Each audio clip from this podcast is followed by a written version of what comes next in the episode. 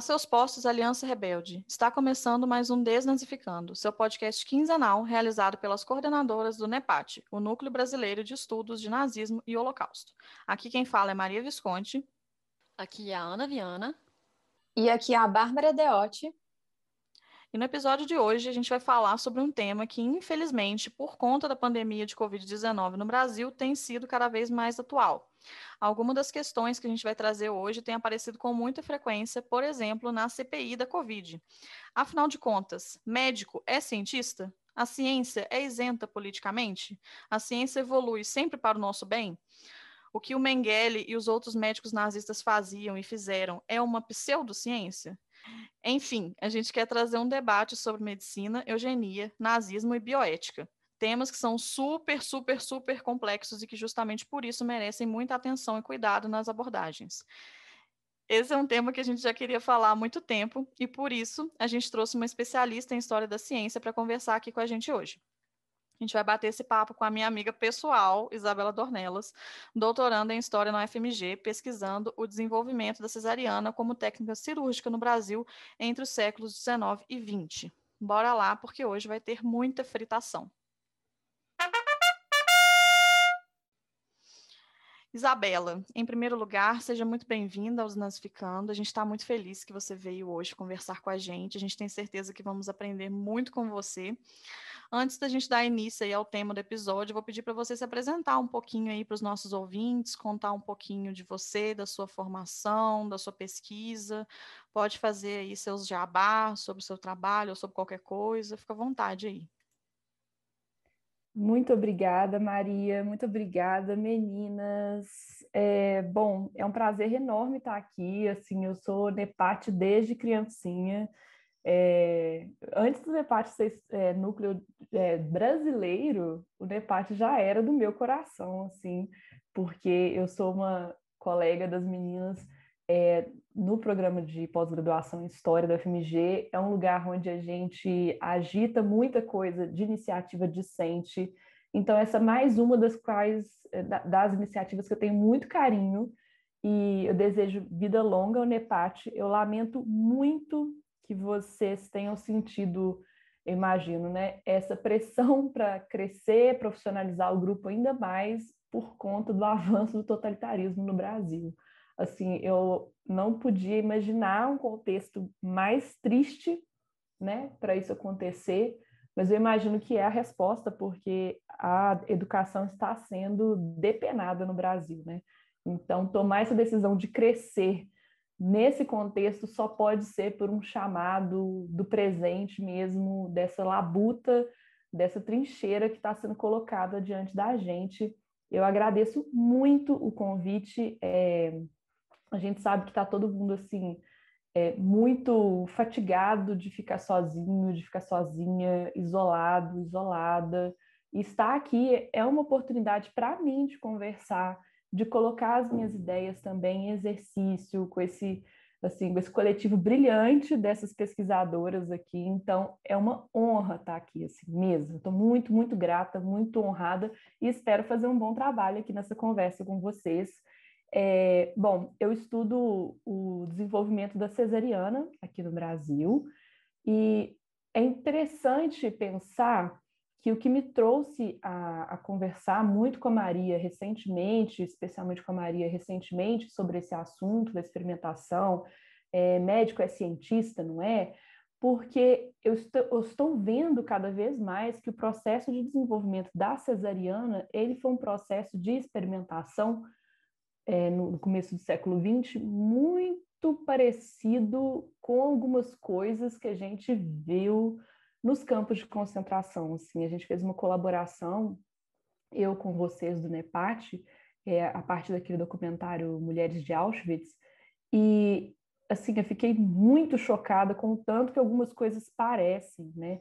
Então, quando a gente tenta procurar rupturas também demais na história, pode ser que a gente esteja fazendo uma grande uma grande poliana, assim, querendo ver o lado o lado bom das coisas, quando na verdade elas perduraram, sabe? É, vejo a experimentação médica, clínica aqui no Brasil autoritária e violenta, e acho que isso trouxe assim a minha pesquisa para dentro da, da seara do NEPAT, e por isso também que eu estou tão feliz de estar aqui. É, além desse projeto do doutorado, que é um grande projeto da minha vida, vocês podem imaginar, né?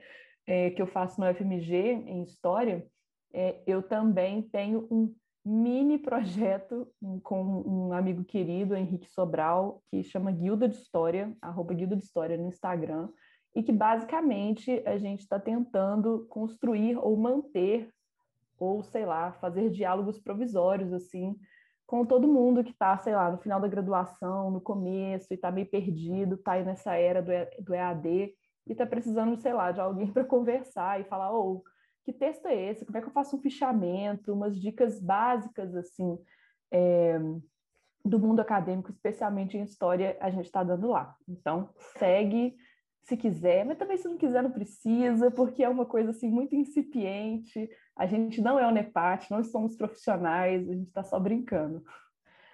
Não, perfeito. Sigam sim o Guilda de História, porque é muito legal. É, inclusive, é um trabalho que que eu acho muito nobre de fazer e, e na verdade, muito necessário, porque a gente está na pós-graduação, parece que a gente nasce sabendo as coisas, né? Tipo assim, parece que todo mundo sabe como que escreve um artigo, como que faz um projeto de mestrado, como que é, como que você tem que se portar numa entrevista, que tipo de pergunta que vão te fazer. A gente tem muito pouco diálogo, assim, né? É, e a gente aprendeu essas coisas muitas vezes na marra, né? Então, assim, é muito bom que vocês estejam compartilhando esse conhecimento, assim, acho muito massa. Sim, né? E só antes de passar para o próximo tópico, é uma coisa que às vezes a gente aprende realmente fazendo junto, né, na graduação. Então, imagino que o pessoal que está entrando agora esteja sentindo muito falta aí. Esse trabalho que vocês fazem é essencial para os alunos, muito importante. Então, sigam sim, sigam sim, a gente vai deixar o arroba aqui no, nas referências do episódio. Mas, bom, né, vamos começar a falar então do assunto de hoje, né? É, como a Isabela falou, a primeira participação dela aqui no NEPAT foi o post que ela fez em parceria com a Maria sobre o documentário As Mulheres de Auschwitz, né? que fala um pouco sobre a história de algumas mulheres que foram submetidas a experiências médicas entre 43 e 44 em Auschwitz pelo famoso ginecologista Karl Klauberg. É, o post ficou incrível também, vamos deixar aqui as, nas referências do episódio, como sempre, né?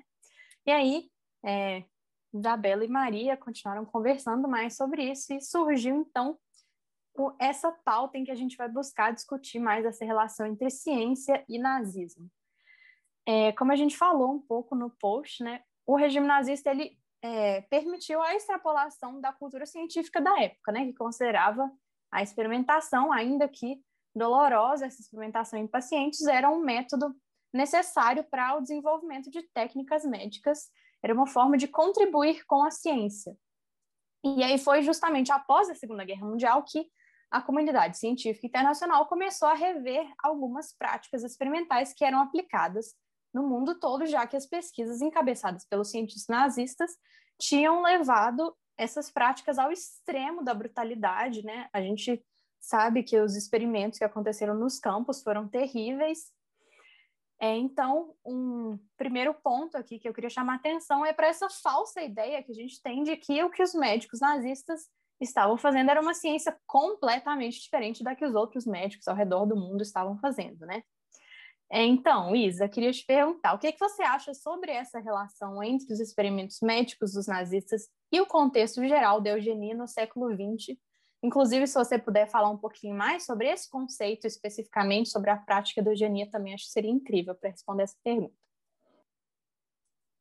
Bárbara, obrigada por essa pergunta. Sim, é, é um assunto que é pouco falado. Eu acho que eu discuti isso com a Maria bastante nessa época que nós fizemos essa parceria, que ficou muito boa, assim. Eu acho que tanto para mim quanto para ela abriu um novo horizonte, assim, de coisas para a gente pensar, né? Eh, a gente é muito, todas nós aqui somos fritíssimas de desses trabalhos que não param e como a gente disse no começo, são coisas que o mundo está pedindo, parece, sabe? Logo, lógico que a pesquisa não é aquela coisa assim, poxa, eu vou salvar o mundo com o meu TCC. Não é isso. Mas, assim, a gente deve uma satisfação ao presente, né? A gente que é financiado pelo dinheiro público de um país pobre, é, a gente tem obrigação, sim, de olhar para as coisas quando elas aparecem, né? Quando a, de, a demanda pública, a demanda é, do presente aparece, é a nossa obrigação, assim, de realmente pensar. E, assim, é muito importante que se diga que existe um apagamento é, de que havia uma comunidade científica internacional que agia de forma violenta e autoritária em procedimentos é, terapêuticos, científicos, de pesquisa, é, no contexto do século XX, no Ocidente. Assim, é, como eu havia dito sobre a cesariana, é, é notório, sabe? Não tem autonomia do, do paciente, isso não existe não há necessidade, por exemplo, de informar ao paciente que tipo de procedimento vai ser realizado. Então, aqui a gente tem dois âmbitos, né? Primeiro, um que é terapêutico, que é basicamente assim: ah, o médico precisa fazer isso para salvar a sua vida, e ele não era bem explicitado, o paciente não estava consciente, não estava ciente do que, que poderia haver para que ele fosse curado, e ao lado disso também havia a questão científica, que também o paciente que era cobaia desse experimento também não estava é, ciente. Então, esses dois mundos, que é o do progresso da ciência e esse mundo do tratamento, os dois eram muito autoritários, bastante violentos. É, uma coisa que a gente precisa pensar é no tipo de ciência que estava sendo feita por esses médicos nazistas sabe? É, tem uma parte desse documentário Mulheres de Auschwitz que um dos pesquisadores ele comenta alguma coisa assim. O Klauberg é, ele tirava parte do, do, do útero dessas mulheres e mandava para análise. E isso não era científico. E na verdade isso é bastante científico. Assim, é, biópsia, esse, esse tipo de arrancamento de partes, essa biópsia extremamente violenta, extremamente invasiva, ela estava na ordem do dia da ginecologia e da obstetrícia que se praticava naquele momento.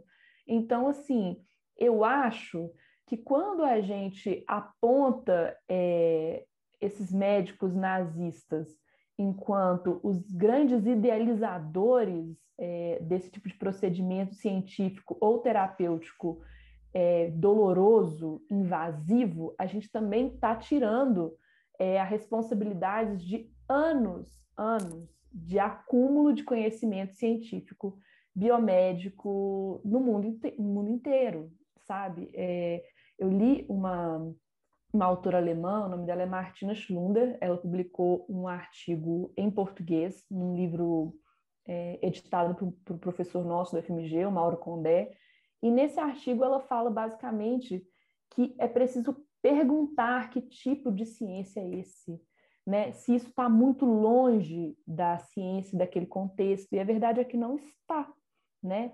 Bom, é, pensando nessa questão de por que, que o, o Klauberg estava fazendo experimentos de esterilização, a gente precisa falar em eugenia. E o que, que é eugenia? Né? Basicamente, é uma teoria que foi, ela foi desenvolvida por um inglês chamado Francis Galton, e o Francis Galton, ele leu Darwin, eles são contemporâneos, e Darwin é, publica ali em 1859 A Origem das Espécies, que é basicamente o um livro que dá o start, assim, é, na ciência ocidental, que fala, bom, a gente herda características dos nossos antepassados. E o Galton, ele leva isso para um outro lado. Ele fala: bom, se nós herdamos características dos nossos antepassados, então tem características que podem ser incentivadas e outras desincentivadas por um talvez uma ideia assim de progresso, uma ideia de melhora. É, isso a gente tem que pensar que o Galton escreveu essa teoria, então a partir partir de três coisas. Primeiro, ele leu Darwin, ou seja, desse, desse entendimento de que as coisas são herdadas geracionalmente. A segunda, a parte do positivismo, que era uma teoria muito forte na época, que basicamente as pessoas, o mundo, as sociedades, tudo precisava evoluir, né, entre muitas aspas, chegar num nível de desenvolvimento muito importante e tal. E a terceira coisa é que isso é o contexto da Belle Époque, né? Que, que é isso? Essa ideia, ela vem no momento que o nacionalismo está lá em cima, que o imperialismo está lá em cima, então esse discurso cai como uma luva. Ele é gerado numa sociedade muito competitiva e que está buscando um, uma competição muito grande entre as nações, em que elas querem se superar. E isso vem de uma maneira assim para promover uma resposta.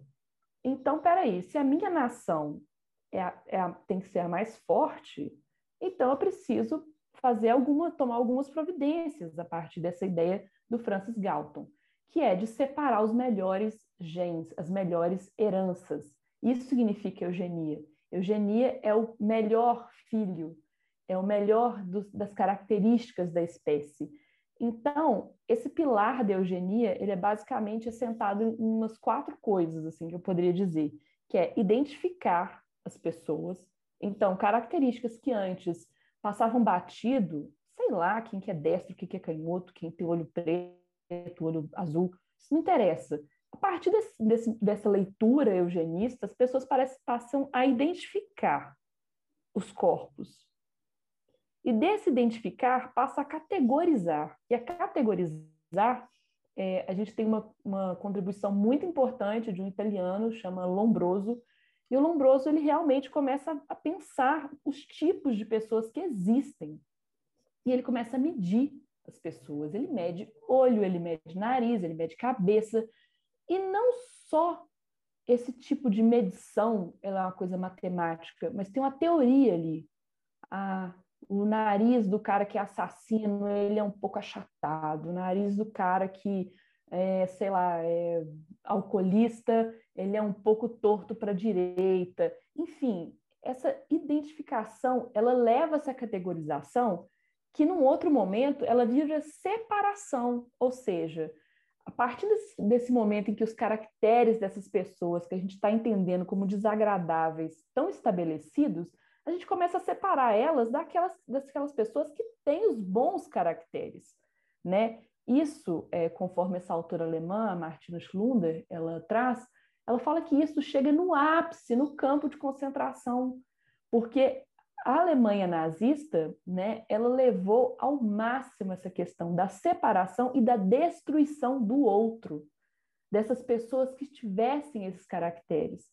Então, é, a gente pode pegar, talvez, assim, numa, num, num extremo, né, como, como fala Hannah Arendt, o extremo acontece no totalitarismo que foi experienciado pela Alemanha nazista. Mas isso aconteceu de outras formas. Por exemplo, essa identificação aqui no Brasil, né, a partir da, da leitura eugenista, ela foi muito forte. Aqui no Brasil, não foi uma questão apenas racial, ela foi uma questão de classe.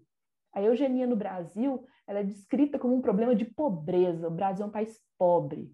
E pobre é doente. E o doente ele é um problema para a nação. Isso aqui é um país recém-inventado. É um país que, assim, né, nesse contexto da Belle Époque, nesse contexto de competição e de nacionalismo, o que, que você faz com uma população pobre? Né? Isso foi um problema. A identificação no Brasil foi esse problema.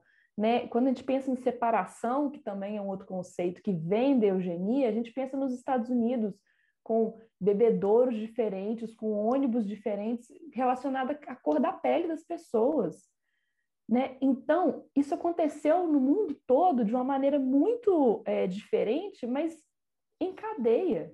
Né? Então, assim, a partir do momento que a gente aponta somente o problema no extremo que aconteceu na Alemanha nazista, a gente também está apagando um monte de coisa que não só aconteceu por aqui e por outros lugares do mundo, como continua acontecendo. É, ou, oh, pois é, nossa, desfritei aqui levemente, como é de costume. É, uma coisa que a gente sempre fala aqui no NEPAT é como que existe uma concepção de que o nazismo foi uma coisa muito diferente, né, e, e que pegou elementos muito, muito distintos e tal. E uma coisa que a gente sempre fala aqui é como, na verdade, eles não inventaram nada, né, não inventaram a roda, eles estavam pegando um monte de elementos de uma sociedade é, tradicional do século XX, europeia e branca, que já estava fazendo esse tipo de coisa, já estava pensando essas coisas, e eles, na verdade, é exatamente isso que você falou, né? A, a, o, o diferencial é o que foi feito com isso e o extremo que isso chegou, mas assim, a ideia por si só não é tão diferente assim, né? Não é tão extraordinária. E é muito frito você pensar isso, né? De que você falou exatamente esse processo da separação, identificação, separação e concentração e tal, que é o processo de colocar os judeus no, nos campos, né? Você identifica quem é judeu, você tira eles da sociedade, coloca em guetos, e aí depois você extermina porque um judeu morto não volta, né? Como o Raul Hilber fala, um judeu morto não consegue retornar, então esse que é o último, a última solução, realmente solução final, mas é um processo que vem vem de antes, né? Tipo assim, eles estão aplicando isso com o caso dos judeus e de, e de outras pessoas, mas é um processo anterior, né? Esse processo de identificação, divisão, separação, eh, concentração, é um processo que já estava acontecendo de outras maneiras, em outras gradações, em outros locais. Então, na verdade, é realmente isso, né? É uma expansão de uma coisa que já estava rolando, assim. Não, eu só queria fazer um comentário também de uma coisa que eu lembrei antes da gente passar para a próxima pergunta. Eu estava lendo um texto, sei lá, eu não vou me lembrar o nome agora, depois eu procuro e passo, tenho ele salvo aqui.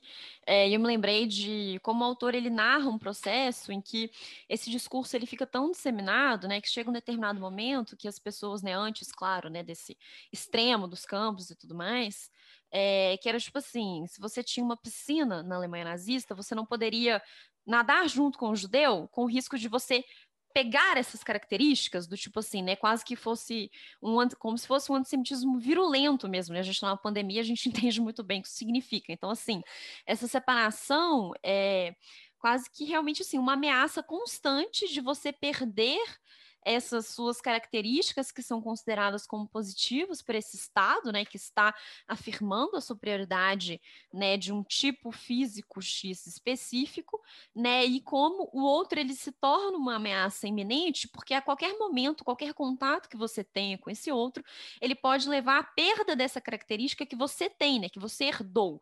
E eu lembro que quando eu li isso eu fiquei absolutamente chocada, né, porque eu fiquei assim, o extremo que o discurso ele realmente chega, né?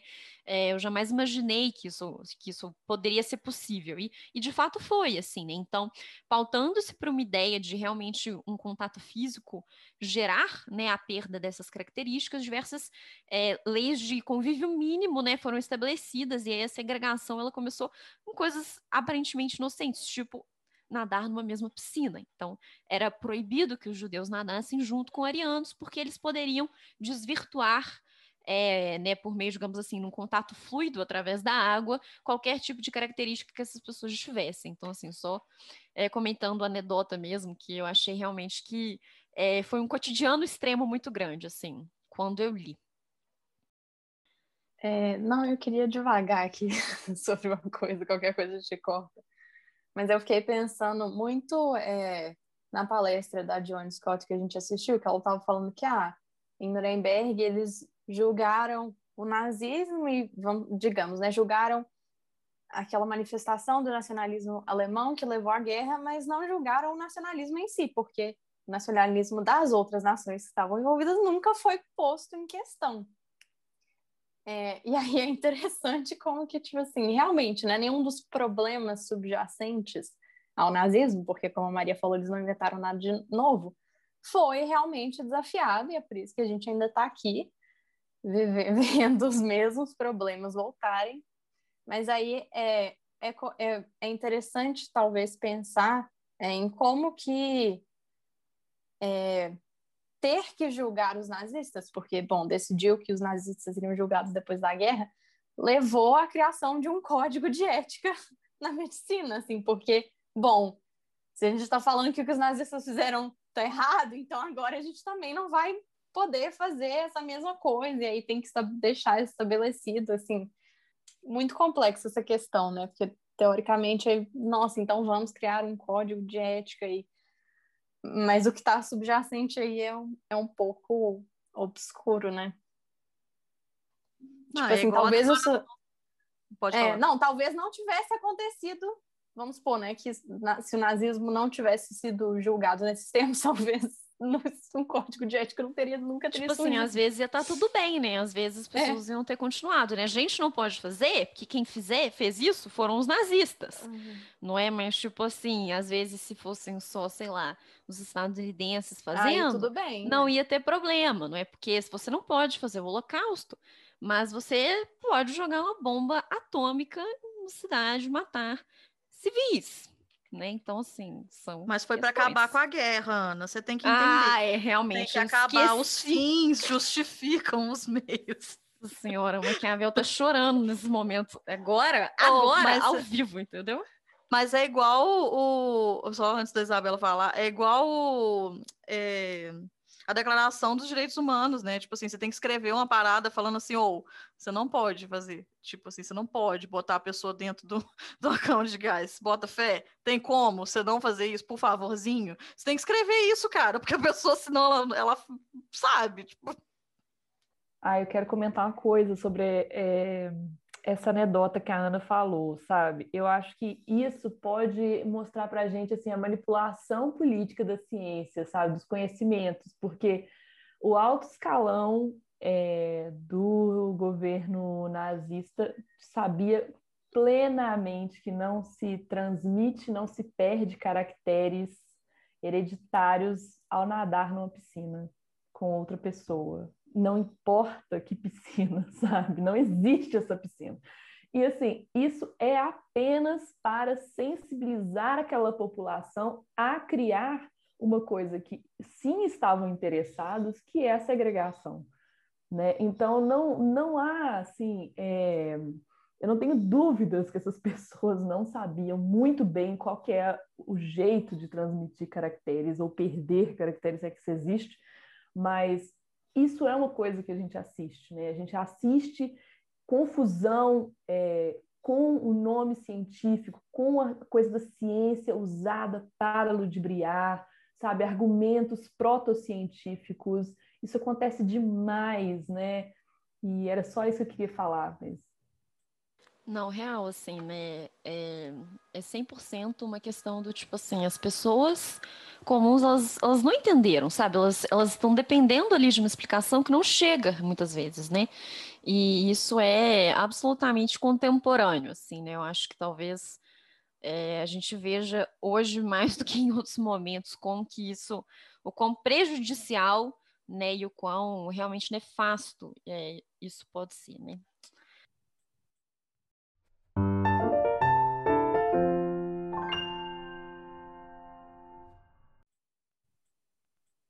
Mas, bom, voltando para a nossa questão inicial, né, acerca dos experimentos e tudo mais, é, a gente queria saber, Isabela, se você pode contar um pouco mais para a gente sobre como foram as consequências disso, né, no sentido coletivo da coisa, né, como, por exemplo, o Código de Nuremberg. E, além disso, é, se você quiser abordar um pouco mais, né, essa questão da ética ou da bioética, né, como é que essas questões elas se colocam nesse contexto? Ai, eu vou comentar sobre isso, assim, vou pegar um, gancho na fala da Bárbara, que ela falou, é, bom, é, as pessoas criaram coisas, dispositivos depois para que isso não se repetisse. Bom, a gente tem, então vou começar do começo, né?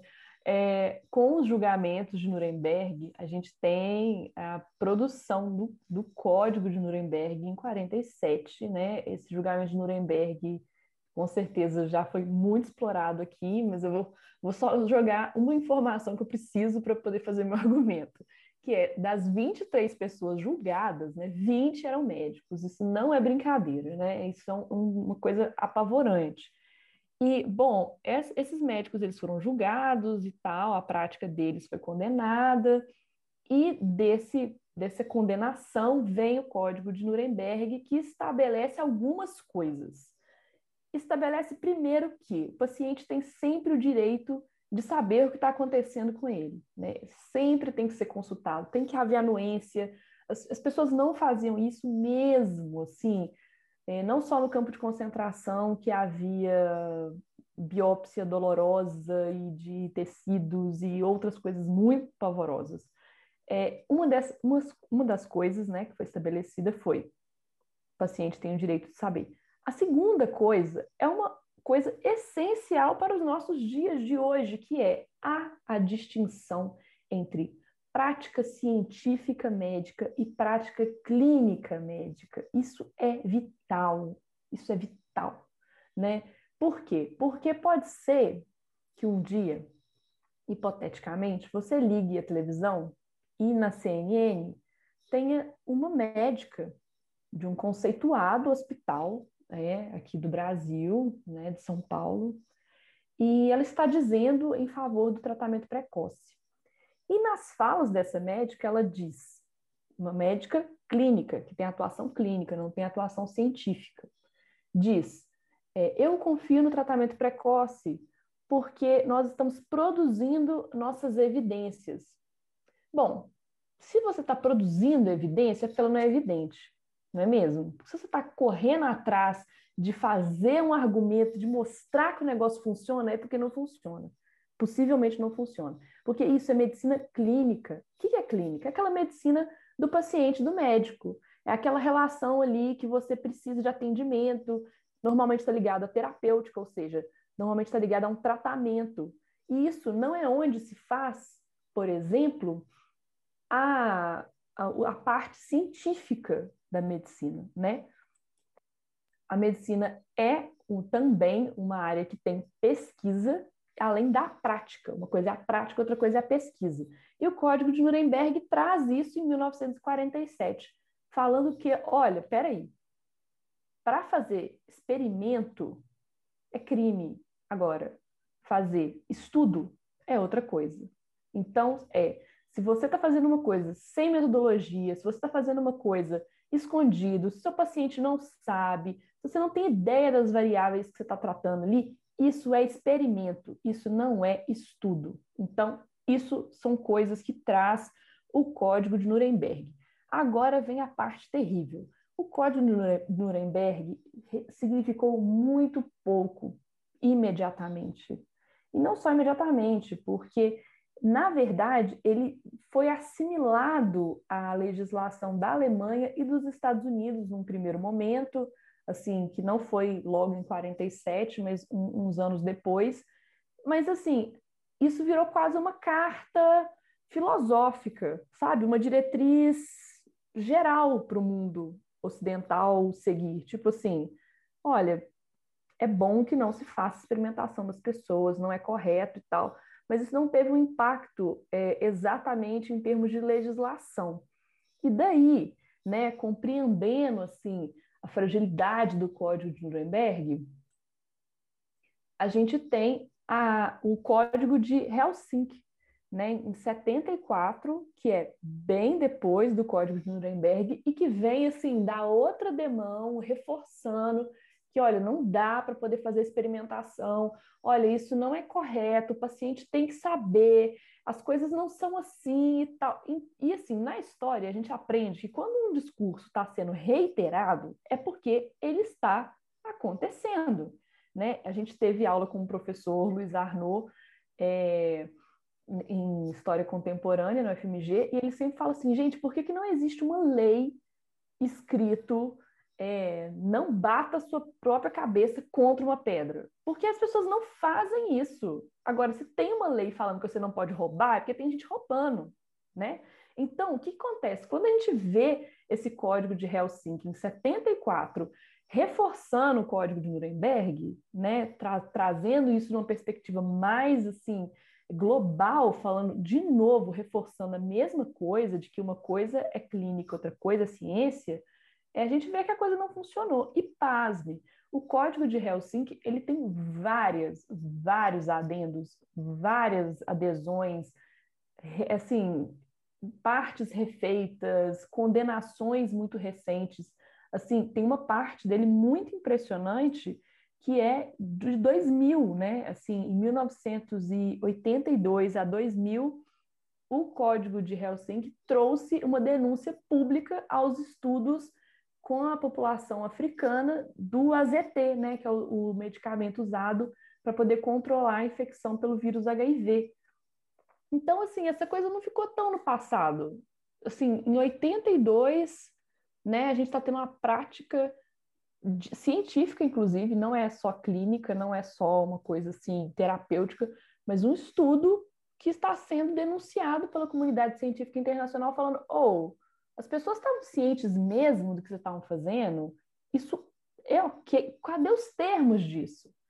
Né? Então, o que, que a gente pode concluir disso tudo?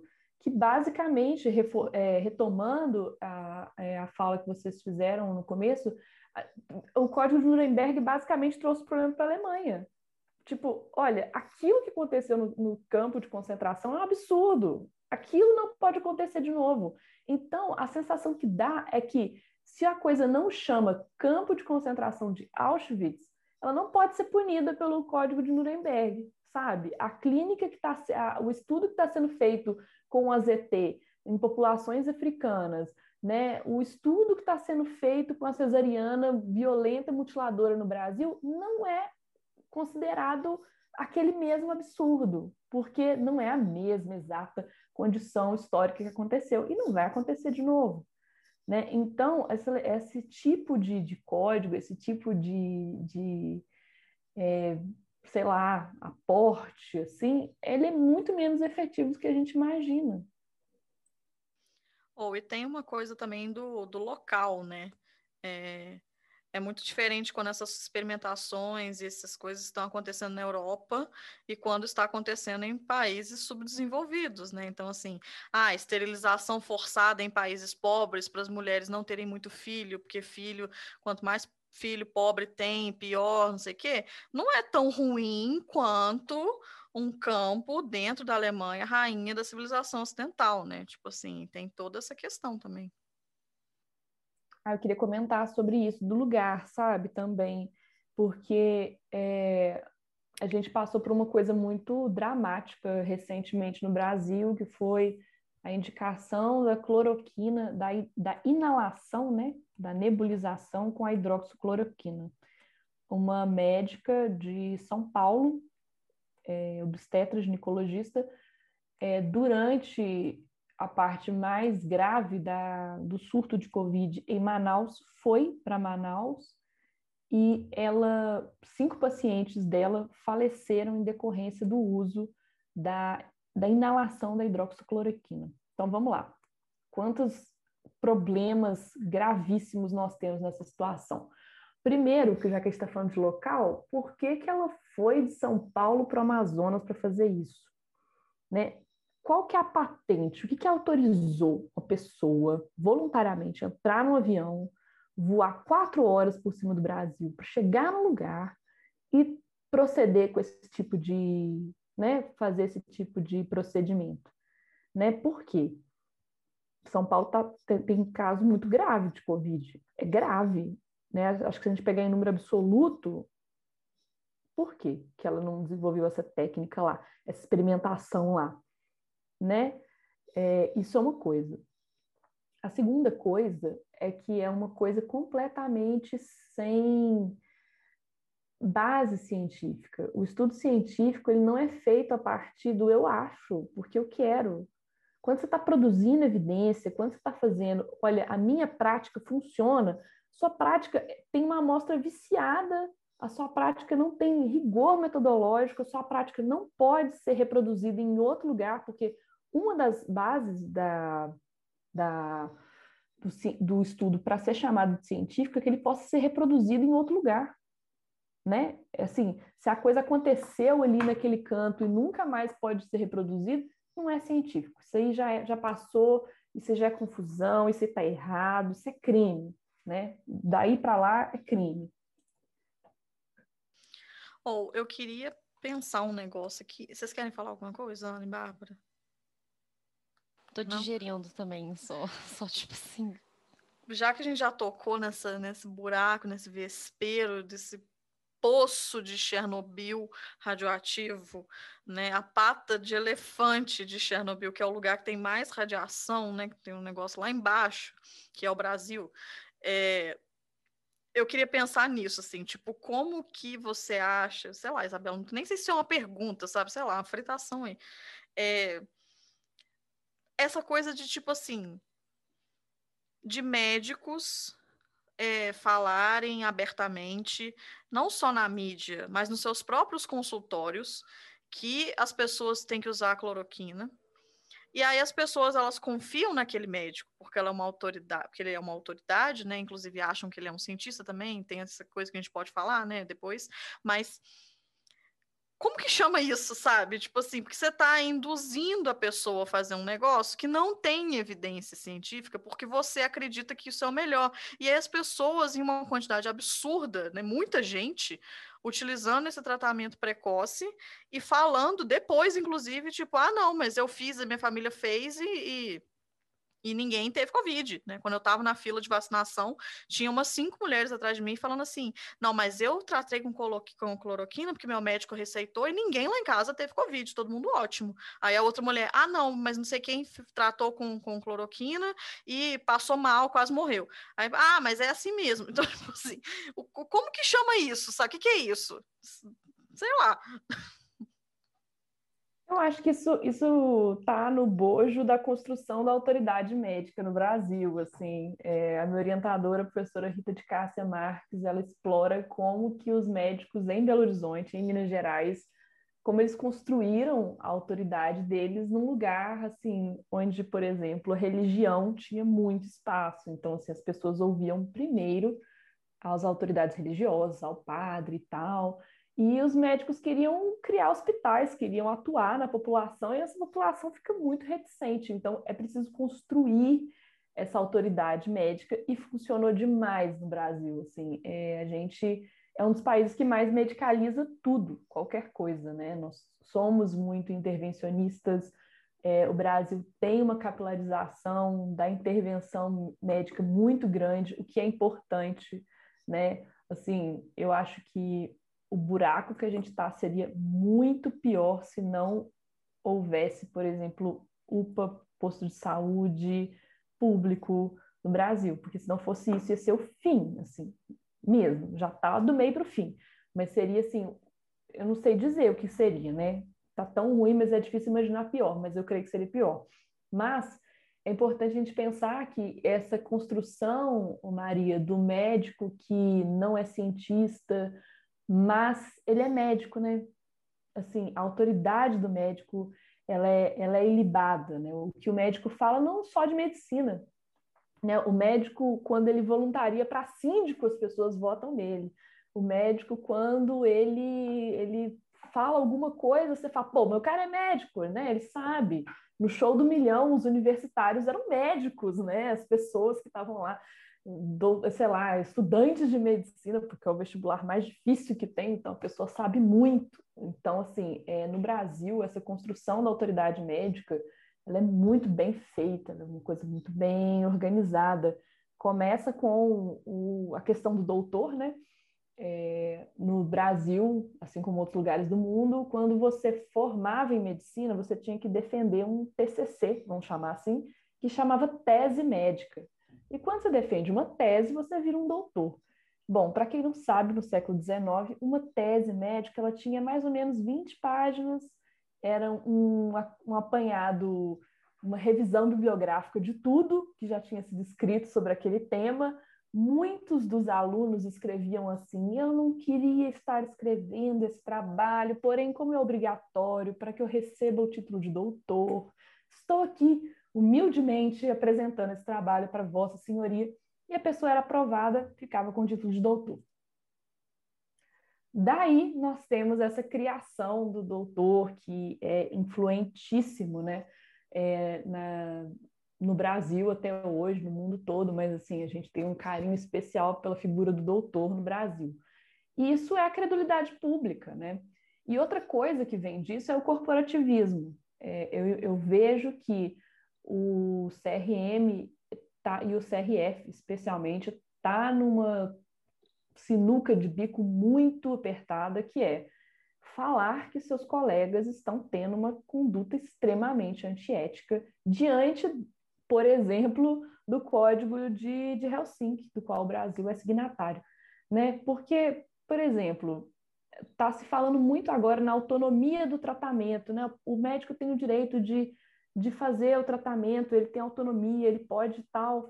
Isso é uma jogada para poder afastar justamente a questão que importa, que é de falar, estão atuando de maneira ilegal na medicina, né? Isso é uma coisa que não está correta. Então, esse corporativismo também ele ajuda a trazer esse problema a ficar maior ainda, porque os médicos é uma, são, é uma categoria que se protege, né? Como todas as categorias, a gente sabe disso, se protege. Porém, agora a gente está na mão de calango, né? Como diria minha mãe, a gente está com um problemão aí, porque a gente estava precisando que essa categoria tivesse uma diretriz mais alinhada com padrões científicos e não clínicos, né? E não de prática clínica, e não de prática individual. É, assim, a gente precisava de um esforço científico global, internacional, e não dessa coisa que está acontecendo aí de ah, mas é, mas é assim mesmo. Você toma cloroquina, quase morre, mas é assim mesmo, entendeu? Não, essa fala da Maria e o exemplo que a Maria deu é, é, é o que exemplifica a diferença entre ciência e vamos ver o que, que, o que, que cola e o que, que não cola, sabe? É, falar que, ah, não, mas aí fulano tomou e morreu, então claramente não é um tratamento eficaz. Poxa, você não sabe com o que, que você está mexendo. Assim, não, é, não tem como ficar mais óbvio do que isso, né? E só que igual a Isabela falou, né? Agora a gente está na mão aí e o buraco está muito mais embaixo, é uma situação urgente, não tem como ficar mais urgente do que isso.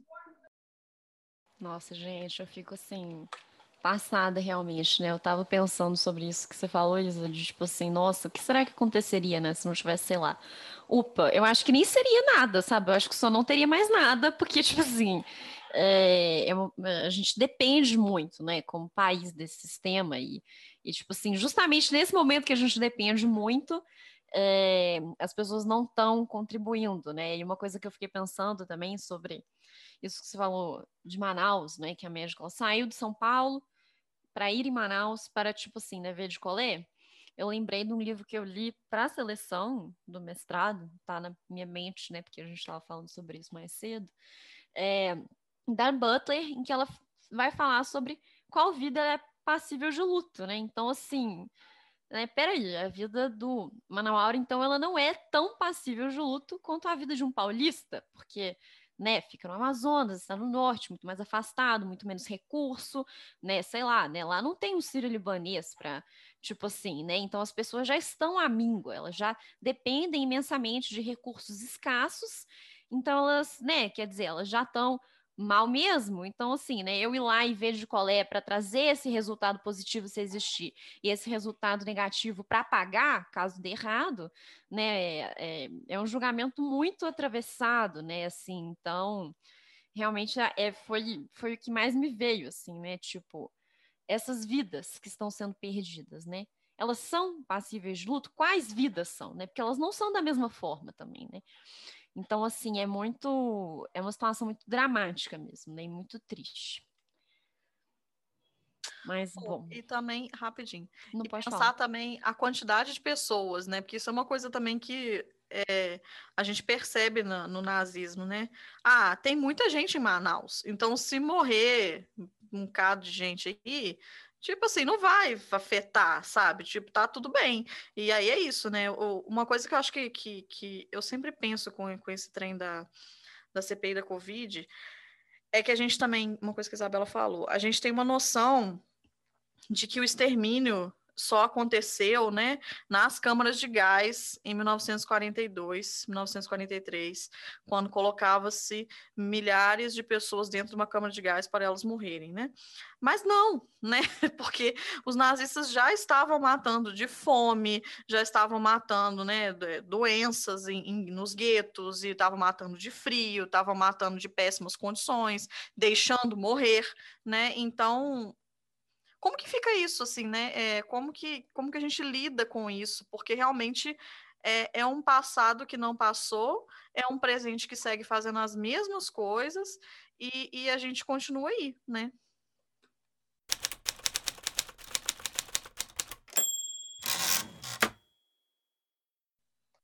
É, a gente está aqui comentando, né, dessas coisas que a gente está vivendo hoje, né? Realmente, assim, né?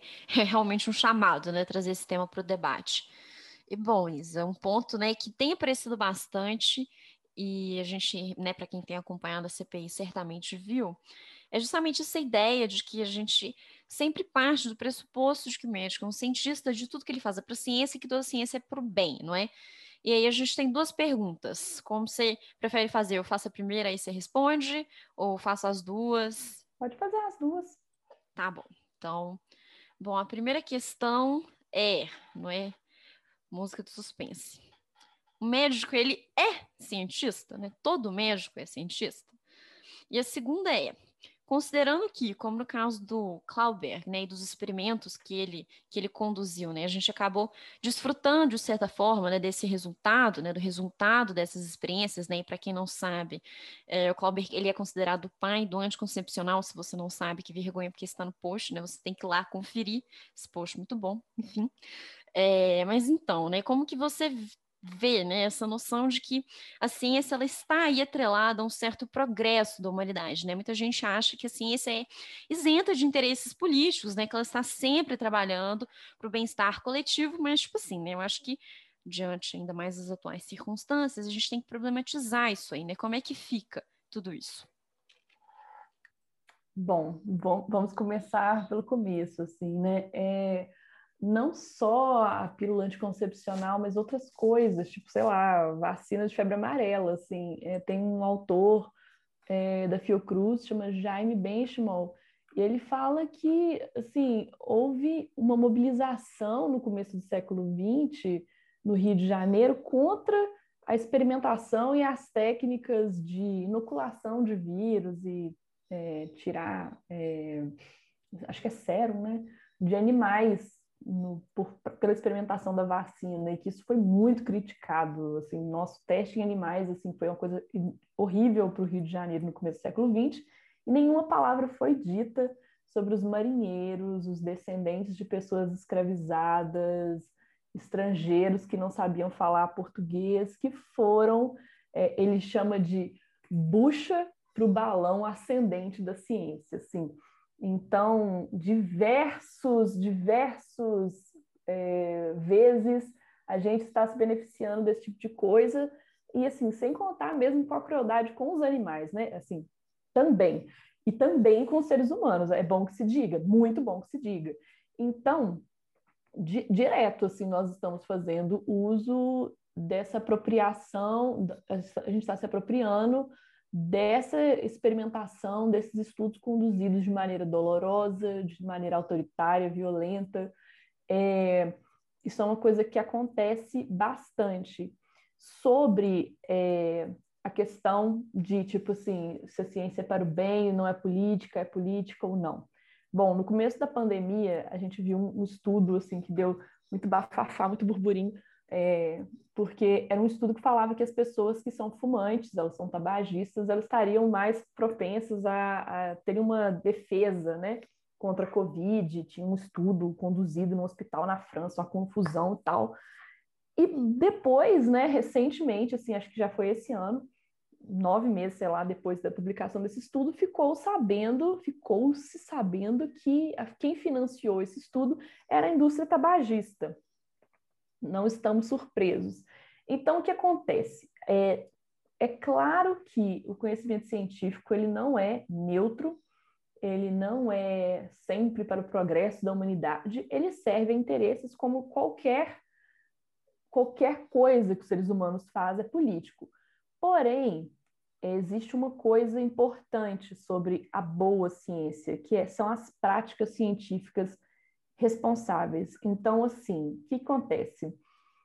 Importante entender quando, de onde que está vindo o, o, conhecimento que é feito, né? Da onde está vindo. Então, quando você vê que a indústria do tabaco estava financiando um estudo que falava que as pessoas ficavam mais resistentes à Covid por serem fumantes, isso, isso foi dado a conhecer, isso foi dito para todo mundo.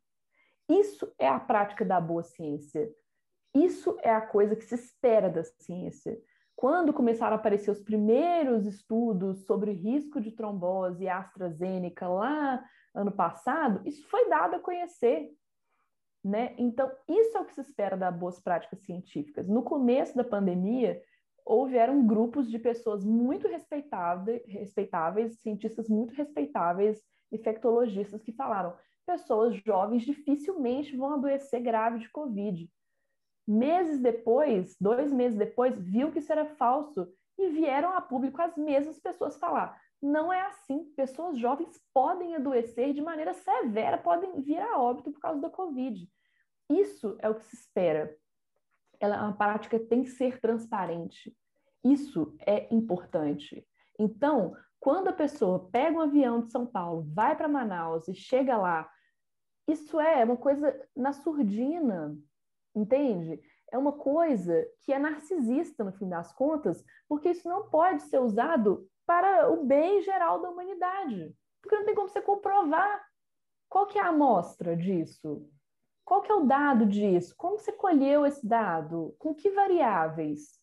Isso não faz o menor sentido. É narcísico. O que, que você quer? Você vai, vai pegar esse estudo seu, nada a ver, essa coisa, experimentação, vai bater na porta de quem? Vai publicar onde?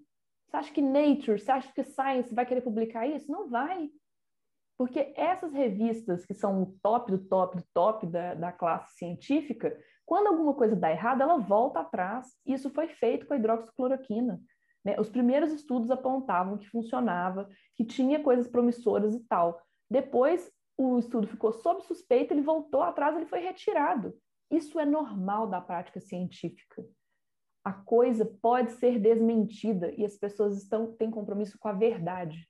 Esse, esse é o ponto. Não é acertar de primeiro que a ciência precisa fazer. A ciência precisa ser honesta.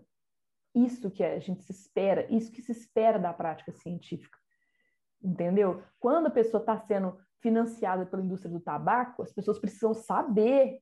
Bom, então eu vou ler esse estudo aqui sabendo que fulaninho tem um interesse na indústria do tabaco. E pronto.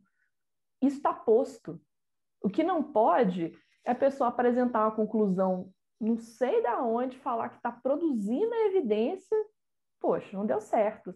E sobre essa pergunta se médico é cientista, cientista é médico, eu me lembro no mestrado, quando eu estudei a fundação das faculdades de medicina no Brasil, da frase do Dr. Jobim. Dr. Jobim foi o primeiro é, diretor da Assembleia Nacional de Medicina do Brasil, e ele fala assim: uma coisa é contribuir para o nobre exercício da medicina, Outra coisa é contribuir para a ciência. Então, assim, esse cara ele funda a primeira Assembleia Nacional de Ciência do Brasil, já falando assim: olha, meu amigo, é importante o que você faz, salvar a vida é importante. Agora, assim, aquela parte mais metodológica e tal, deixa com a gente que a gente resolve. Oh, isso que você falou dos estudos me lembrou um, uma discussão que teve recentemente, assim, sei lá, quarentena, né? Pode ter sido seis meses atrás, isso que eu tô falando, mas para mim foi recentemente, não sei quando foi. É, quando a, a, a, blogueirinha falando sobre jejum intermitente, né? Que isso tá tendo né, essa discussão, vai, volta, vai, volta, vai, volta. E aí aquela coisa, né? Não, porque jejum intermitente tem comprovação científica e batendo muito nessa tecla, né? Tipo assim, não, tem estudos científicos que comprovam que jejum intermitente é bom e que cortar carboidrato carboidrato, não sei o enfim, várias coisas, né, problema nutricional aí que a gente nem vai entrar, mas batendo muito nessa tecla. Aí a pessoa virou e falou, aí todo mundo ficou enchendo o saco, né? Tipo assim, ah, cadê o estudo científico? Qual é o estudo científico? Cadê? E aí, tipo assim, é isso que você falou, não tem um estudo científico da, da revista cabulosíssima publicado falando que isso é válido, né? Publicado. Ah, ainda teve a outra também, que foi o negócio de que é, quem. A, vício, entre aspas, em açúcar é igual vício em cocaína. Também teve isso também, igual usuário de droga. Ah, mas tem evidências científicas. Eu não estou falando isso da minha cabeça. Tem evidências, estudos. E aí você vai olhar os estudos, os estudos é, o cara escreveu no blog dele. O estudo é, ele publicou numa revista X, tipo assim, inventou uma revista e publicou. O amigo dele tinha uma revista, ele lá e publicou. Não é uma revista reconhecida, né? E, e aí que a gente fica vendo como que também existe uma um desconhecimento muito geral do que, que é a prática científica e do que, que é um estudo científico válido, né? Porque vocês falar tem estudo científico comprovando isso, não é o suficiente, né? Qual estudo que é? E, e, e, as pessoas não necessariamente entendem isso, né? Tipo assim, de que, sabe, tipo, você publicar num lugar qualquer significa que, que é válido, sei lá. E daí vem meu mal-estar, assim, com essa questão do CRM, porque, do CRF, do, do Conselho é, Federal de Medicina, porque você não precisa saber como funciona a ciência. Não é muito chato você saber que, por exemplo, fulano faz um, um teste em laboratório, mete esse teste para submissão, faz um artigo, o artigo vai aprovado, alguém tenta reproduzir, a coisa vai publicar, aí alguém lá na frente descobre que o artigo não, que sei lá, que o teste não estava bem feito, volta a coisa para trás, é muito complexo. Por isso que eu acho que as pessoas que têm esse domínio tinham o dever de deixar muito evidente de que não não se construi, não se constrói práticas médicas científicas na clínica. Não é no consultório médico, não é no ambulatório do hospital, mesmo o mais chique do Brasil, não é lá. Não é aí que se colhe evidências científicas, não é aí. Entende? Então, esse que é o mal-estar que eu acho que a gente está enfrentando. É que quem tem condição de fazer esse enfrentamento de uma maneira muito qualificada não está sendo ouvido. Né? Essas pessoas não. E outra, o silêncio que está tendo disso. De pessoas que sabem que médicos não são cientistas estão deixando correr ao largo. Né? Aí fala em autonomia da profissão, que tem autonomia e tal. E autonomia do paciente? Que horas nós vamos discutir isso? Né? Então, daí esse mal-estar que eu tenho também. acho que a gente precisa deixar muito evidente. A gente precisa desambiguar isso agora, hoje. A gente tinha que ter feito isso ano passado. Mas se ainda não fez, então vamos fazer a partir de agora. Porque é difícil entender a dinâmica realmente científica da coisa. É difícil, é complicado. Né? É muito específico. Então é por isso que a gente devia ficar com a palavra final fosse dada a essas pessoas e não exatamente a quem está boiando, a quem não está sabendo, a quem está correndo atrás e não, tá, não vai conseguir nunca alcançar, né? Assim, não, não tem como você chegar ali no hospital, é, colher meia dúzia de dados, fazer qualquer coisa e falar, pronto, é isso. Não é daí que vai vir a resposta. Não é. Rapidinho, só uma, uma última coisa, vou deixar as meninas falar.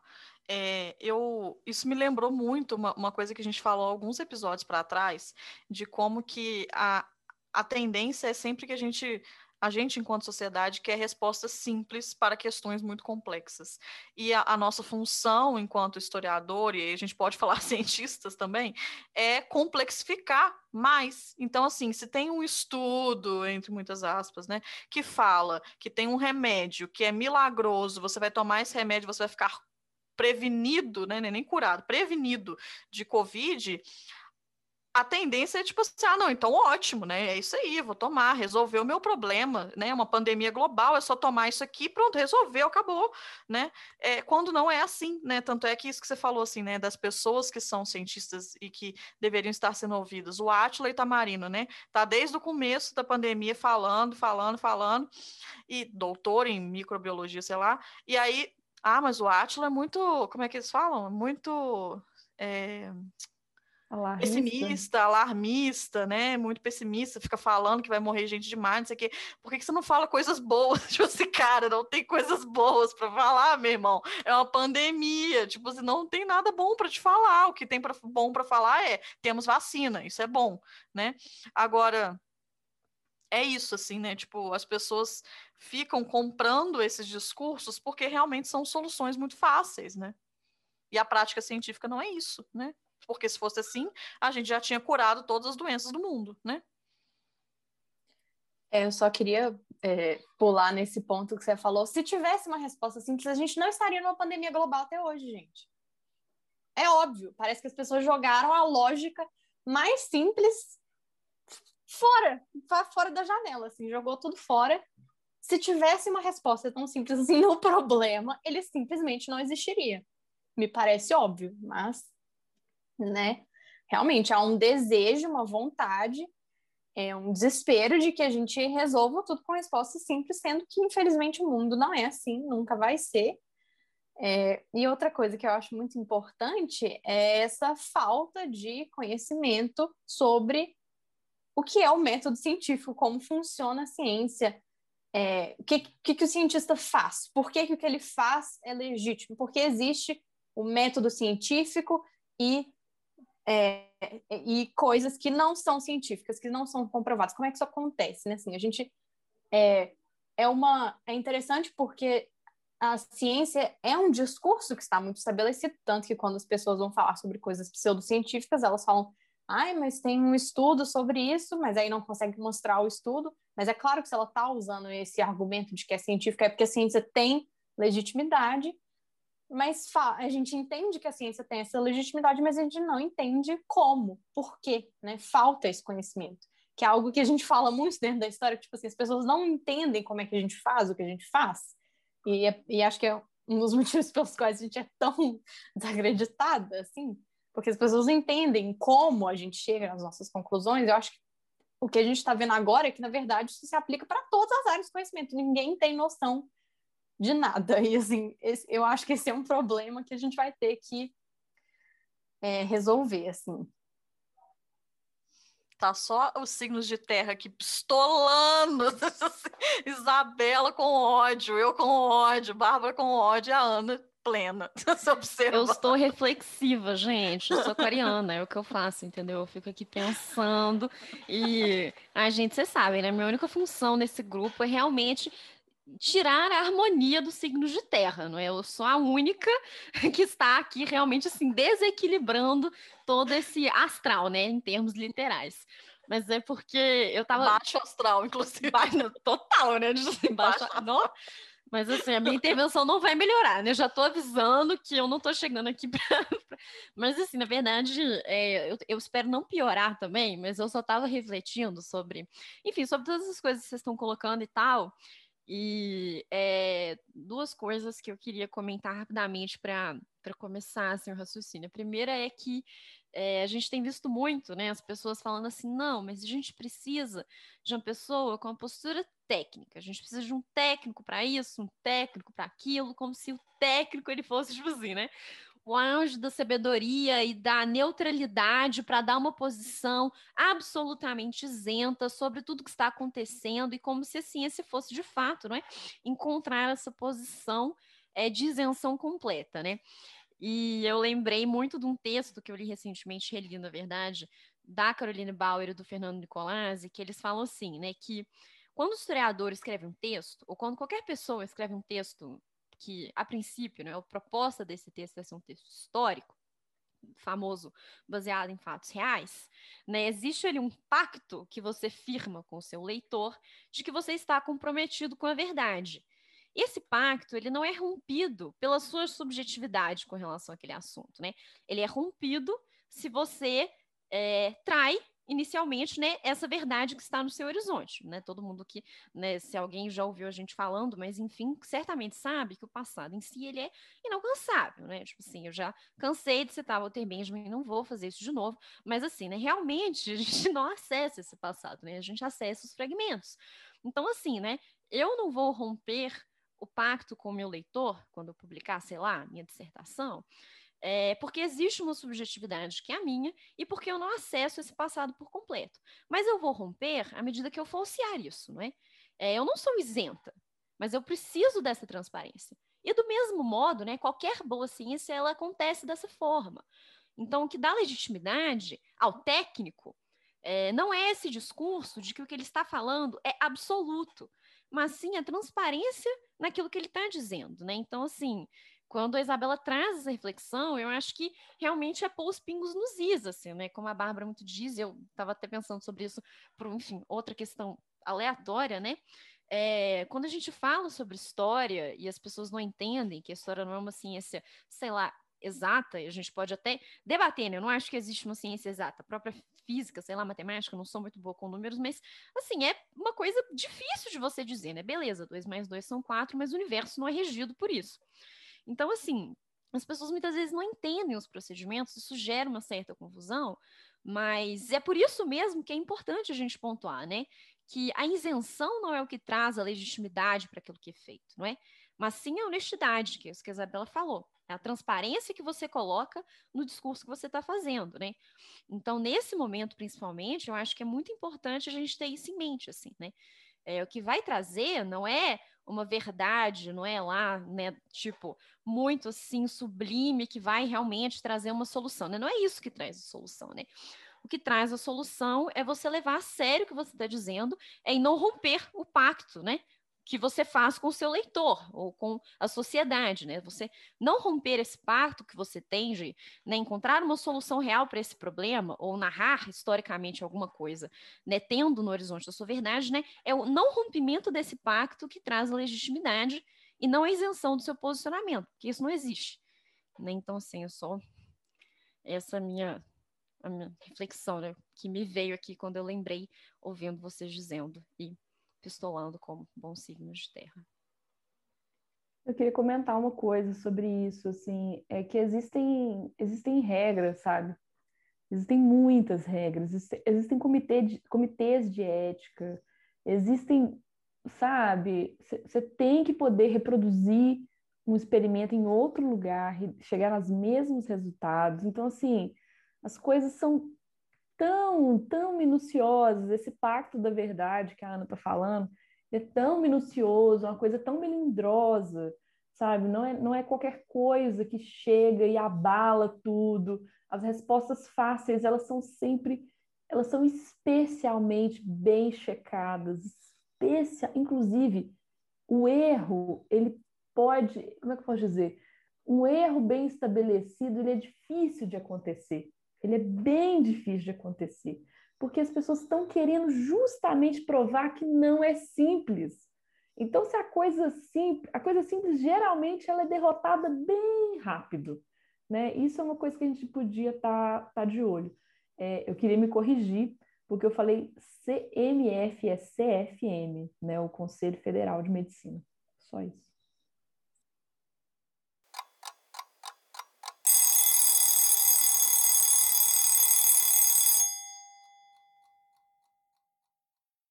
Vocês têm mais alguma questão? A gente vai concluindo.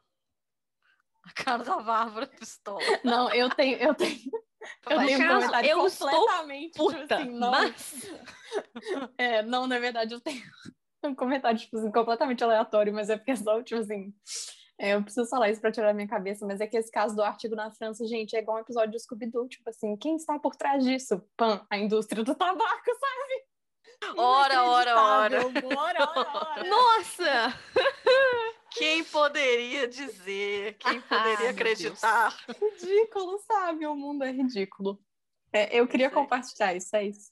Nada relevante. Eu achei uma conclusão filosófica, cara. Tipo assim, entendeu? Foi uma comparação muito acertada, entendeu? Não teve nem explicação da Velma depois, né? Que geralmente é a parte mais científica do tipo, como nós chegamos até aqui. Faltou, inclusive, isso. Bom, gente, acho que é isso, né? Acho que vamos nos encaminhando aí para finalmente. Acho que a gente cobriu aí muitas questões, fritamos aqui, né? Porque estamos entre, entre migas, então fritamos um pouco aqui. É, mas acho que acho que é isso, assim, esse é um episódio muito importante é, para a gente poder justamente fazer essas relações entre, entre passado e presente, que infelizmente, como a Isabela falou, né, é, é um chamado da sociedade, infelizmente, né? Porque eu queria muito que a gente não tivesse que estar tá falando isso aqui, né? Eu queria muito que o NEPAT, é uma coisa que o Carlos do Museu do Holocausto também sempre fala, né? Tipo, eu queria que o Museu do Holocausto não precisasse existir, sabe? Porque seria um mundo onde não existe mais racismo, não existe mais discriminação, não existe, enfim, né? É, eu, eu queria esse mundo, mas né, não tem, não está tendo, né? Então, o mundo que está tendo é o mundo que a gente precisa escrever, não mata as pessoas, por favor. Esse é o mundo que a gente tem. E ainda assim mata. Então, eu quero agradecer muito a Isabela por vir aqui. Assim, realmente, eu sempre que eu ouço a Isabela, eu aprendo muito. E, e eu acho ruim, né? Porque ela fica jogando essas coisas e eu fico querendo estudar médico nazista, entendeu? Eu acho isso ruim para mim, pro meu, pro meu, minha saúde. Mas assim, é, agradecer muito por, pela, pela disponibilidade de falar com a gente. E aí, recados finais, conclusões, fritações? Tem algumas considerações finais. É, primeiro, eu vou agradecer muito pelo papo, foi muito bom para minha cabeça. Assim, eu acho que o isolamento social ele também tem uma, uma dimensão do isolamento intelectual, assim, do isolamento afetivo. E para mim foi muito importante estar aqui, para me sentir abraçada, acolhida, não só na pesquisa, mas enquanto uma pessoa mesmo, porque o isolamento ele faz isso, né? Isolar as pessoas deixa, deixa elas vulneráveis, isso é muito difícil. Mas nós estamos sobrevivendo aqui, vamos continuar sobrevivendo. Força, muito obrigada pelo convite. Bom, e eu queria assim concluir falando que é, a experimentação e os estudos conduzidos de maneira violenta, eles estão inscritos em relações de poder assimétricas, né? Então, isso é isso que a gente tem que ter em mente. A gente precisa ter em mente que quando estão colocados forças, polos de forças muito diferentes, muito díspares, são relações que a gente precisa ter cuidado. São relações que a gente precisa checar várias vezes, coisas que a gente precisa estar muito consciente, porque é, a gente está falando, né, o poder médico, poder biomédico da indústria farmacêutica é muito grande mesmo. Então a gente precisa estar muito consciente dessa discussão, né? A gente precisa estar na ponta da língua, assim, de que as pessoas que são cientistas, elas estão num processo formativo em que outras pessoas tolhem qualquer ambição é, de inverdade nelas, né? Por isso que a gente tem banca, por isso que a gente tem processo seletivo, por isso que artigo tem parecerista, porque seu nome não está escrito no artigo e ele vai te mandar para alguém que sabe mais daquele texto que você, sabe mais daquele assunto que você, para dizer se aquilo que você escreveu faz sentido ou não. Existem formas de verificar um conhecimento e elas são muito complexas, né? Então, era isso que eu queria dizer para fechar, assim, fechar com esse baixo astral e com esse convite, assim, também para a gente ver essas relações de poder, né? Para a gente enfrentar isso com coragem mesmo e admitir que a gente precisa estar vigilante quando se trata dessas questões biomédicas. Clap, clap, clap. Perfeito, arrasou. Não vou nem falar mais nada pra gente fechar, não. assim, né? Com a gente sempre essa termina na bad, né? A, a gente, não existe um episódio do Desnazificando que a gente pensa assim, nova, vai dar. Não, não. Não, não a gente termina.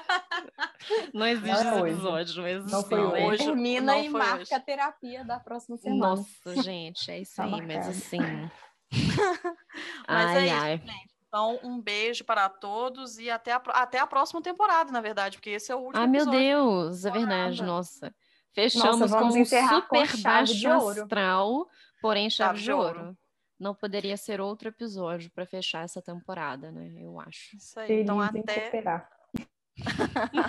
até, até a próxima temporada com mais baixo astral. Beijos. Beijo, tchau. Beijos. Fiquem saudáveis. Beijos.